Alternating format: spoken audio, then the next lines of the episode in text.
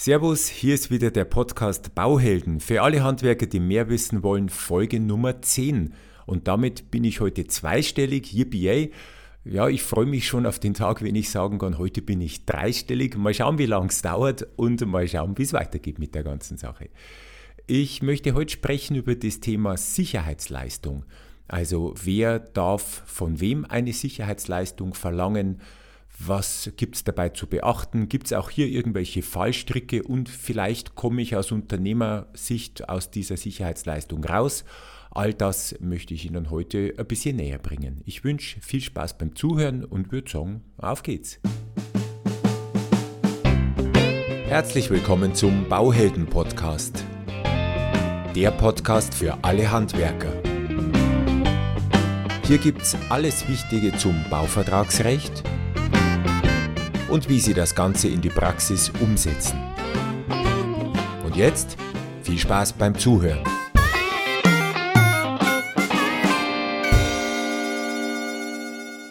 Wir sind heute im Teil 7 der Miniserie zum BGB-Vertrag angelangt und heute geht es um das Thema Sicherheitsleistung.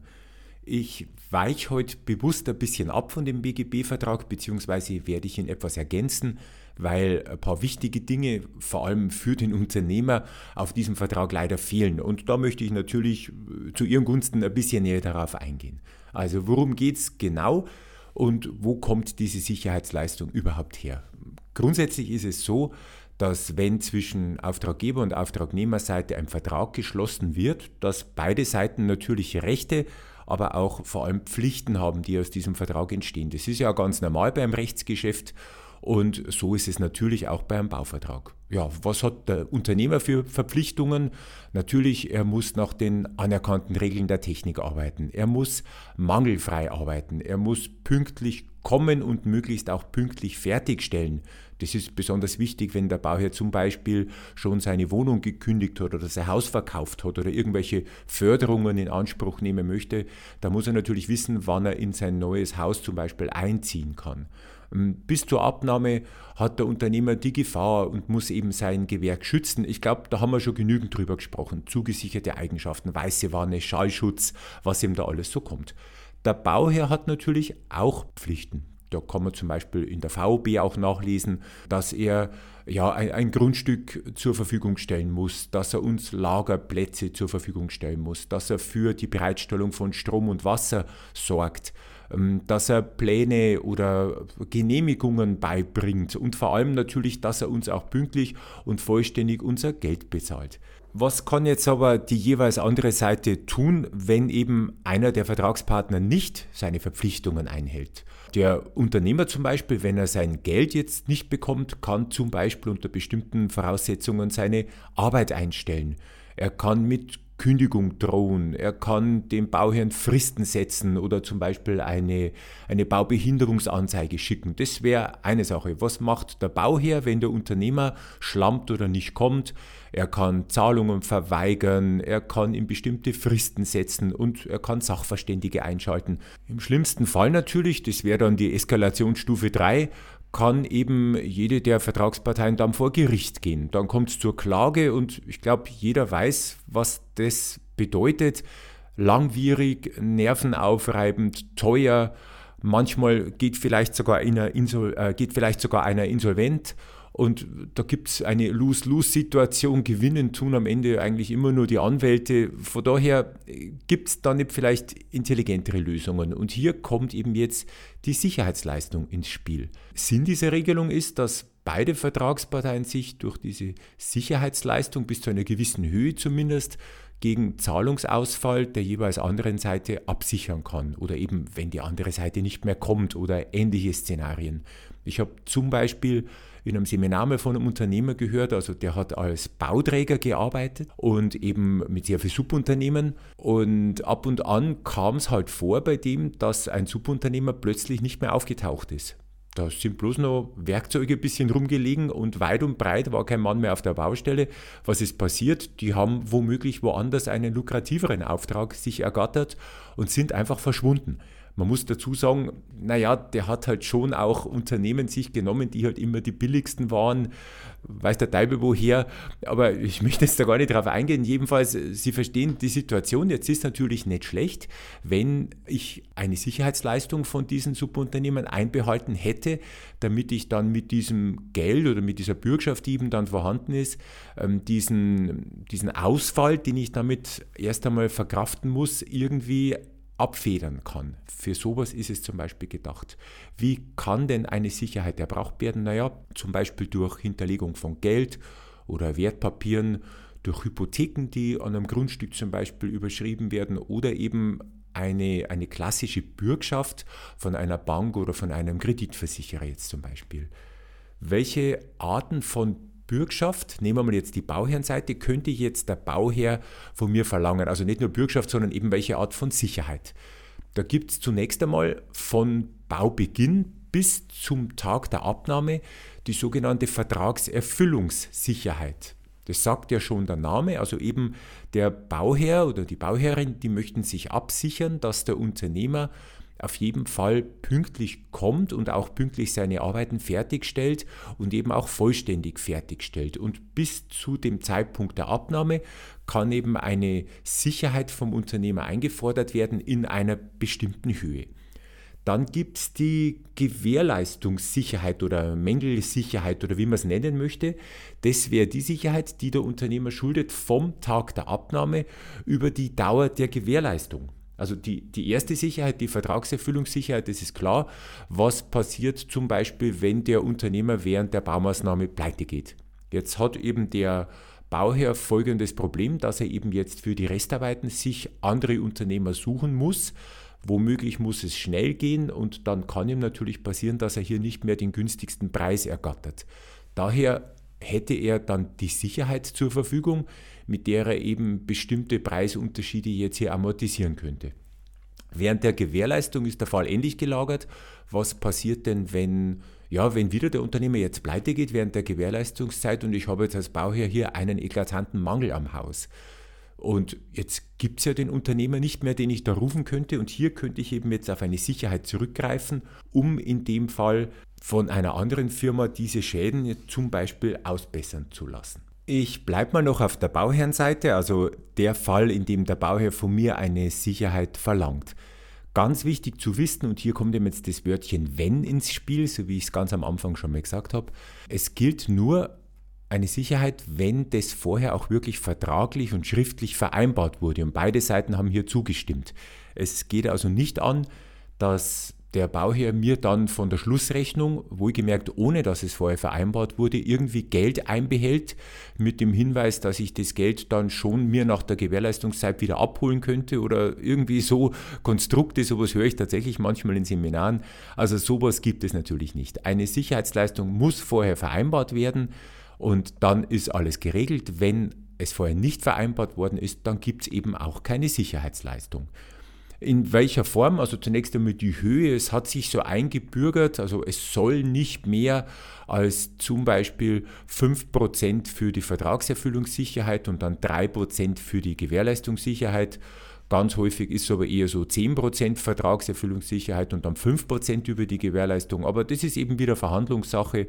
Sie müssen halt für sich entscheiden, welche Verträge Sie da unterschreiben können und möchten oder ob Sie vielleicht dann lieber nachverhandeln. Auf welche Arten kann ich dann Sicherheit erbringen? Was auf keinen Fall geht, also es geht schon, aber Sie sollten es ja tunlichst nicht machen, ist, dass der Bauherr einfach Geld einbehält.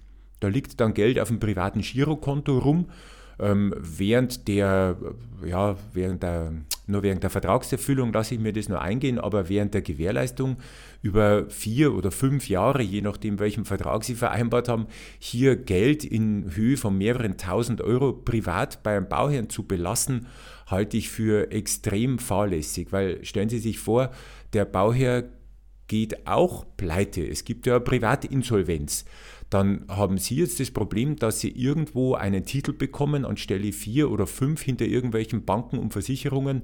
Heißt auf Deutsch, Sie werden Ihr Geld wohl nicht mehr sehen. Das heißt, Sie würden hier wirklich Geld verleihen, ohne Sicherheit, ohne Zinsen an eine Privatperson, das würde keine Bank machen und deswegen bitte tun Sie das auch nicht. Wenn schon Geld zurückbehalten werden soll, dann muss das Geld meiner Sicht auf ein Sperrkonto einbezahlt werden, auf das Sie beide nur gemeinsam Zugriff haben, also ein sogenanntes Und-Konto. Sie haben zwar die Kosten für so ein Konto zu tragen, sollten da überhaupt Kosten entstehen, aber Ihnen stehen auch Zinsen zu, sollten da irgendwann einmal wieder Zinsen entstehen. Aber Sie haben auf jeden Fall Zugriff dann wieder auf das Konto, das heißt, das Geld wird einbezahlt auf dieses Sperrkonto und wenn diese Sicherheitsfrist eben dann endet, fließt das Geld direkt von diesem Konto wieder zurück auf Ihr Konto, auf Ihr Firmenkonto. Und dann haben Sie eben wieder Zugriff darauf. Das heißt, der Bauherr kommt alleine dann nicht dran. Ein Negativpunkt an dieser Konstellation ist allerdings, dass Sie auch über die Zeit, wo das Geld auf dem Konto liegt, eben selber nicht darüber verfügen können. Das heißt, Ihnen geht hier ganz klar Liquidität verloren und Geld, das sie vielleicht dringend in den Betrieb äh, brauchen würden, ist momentan nicht verfügbar, weil es jahrelang auf irgendwelchen Konten rumgammelt. Also das würde ich tunlichst vermeiden, wenn es irgendwie geht. Eine weitere, eher gebräuchlichere Möglichkeit ist die klassische Bankbürgschaft. Das heißt, hier springt die Bank für Sie als Bürger ein naja, so eine Bürgschaft kostet halt ein bisschen Geld, ein paar Prozent werden Sie da wohl zahlen müssen. Momentan ist es relativ günstig, aber bestimmt steigen auch die Zinsen wieder irgendwann und dann wird entsprechend auch die Bankbürgschaft teurer. Ich würde mir halt überlegen, ob Sie das brauchen, weil ein weiteres Problem an dieser Konstellation ist, dass Sie natürlich die Bürgschaft von der Bank nicht ohne zusätzliche Sicherheiten bekommen. Also Sie müssen dann schon die Hosen runterlassen und auch zeigen, dass sie wirklich diese Bürgschaft auch wert sind. Das mag für den einen oder anderen kein Problem nicht sein. Ich persönlich halte es immer nicht für so gut, wenn man sich vor der Bank komplett entblößt. Ich würde dann zumindest zwei Hausbanken ähm, bemühen, damit eben ich so ein bisschen hin und her jonglieren kann mit dieser Konstellation Bank und eben Bankbürgschaft. Jetzt gäbe es noch eine dritte Möglichkeit und das ist aus meiner Sicht auch die intelligenteste oder geschickteste, machen Sie es doch über einen Versicherer, so einen Kreditversicherer. Da gibt es Spezialfirmen, ohne jetzt Werbung zu machen, die, die VHV oder die R&V, verschiedene andere Unternehmen und da kann ich eben zum Beispiel an meine Betriebshaftpflichtversicherung diese, einen Bürgschaftsrahmen mit anhängen. Ich kann sogar teilweise diese Bürgschaftsurkunden selber am Bildschirm online ausfüllen und die werden mir dann ein, zwei Tage später auf dem Postweg zugestellt. Das ist alles sehr einfach, alles sehr äh, locker zu handeln und aus meiner Sicht eben wirklich die einfachste Möglichkeit, hier Bürgschaften zu erbringen für einen Bauherrn, wenn es dem verlangt wird. Ja, okay, das möchte ich jetzt vielleicht noch ein bisschen einschränken. Die einfachste und die beste Möglichkeit wäre natürlich, wir bräuchten überhaupt keine Sicherheitsleistung zu erbringen, weil es ist halt immer ein bisschen organisatorischer Aufwand, es kostet immer ein bisschen Geld. Ich glaube aber, das leuchtet eben von selber ein. Also wenn ich rauskomme, ich persönlich würde jetzt nicht proaktiv dem Kunden diese Sicherheitsleistung anbieten. Das ist auch das, was ich ein bisschen ankreide an diesem BGB-Mustervertrag. Äh, gerade in den früheren Versionen, jetzt ist ja nicht mehr so schlimm, aber früher war das wirklich so eine halbe Seite. Da wurde groß und breit präsentiert, dass der Kunde 5% oder 10% zur Sicherheitsleistung einbehalten kann. Also so richtig schön. Äh, dann erkläre ich das dem Kunden und dann war aber noch ein kleiner Punkt, dann hätte er auch ankreuzen können, dass er eben keine Sicherheitsleistung wünscht. Finde ich jetzt aber psychologisch ein bisschen doof. Also erst mache ich ihm den Mund wässrig und sage halt, oh, Pizza, Spaghetti, Fanta, Cola, Bier oder du bestellst nichts.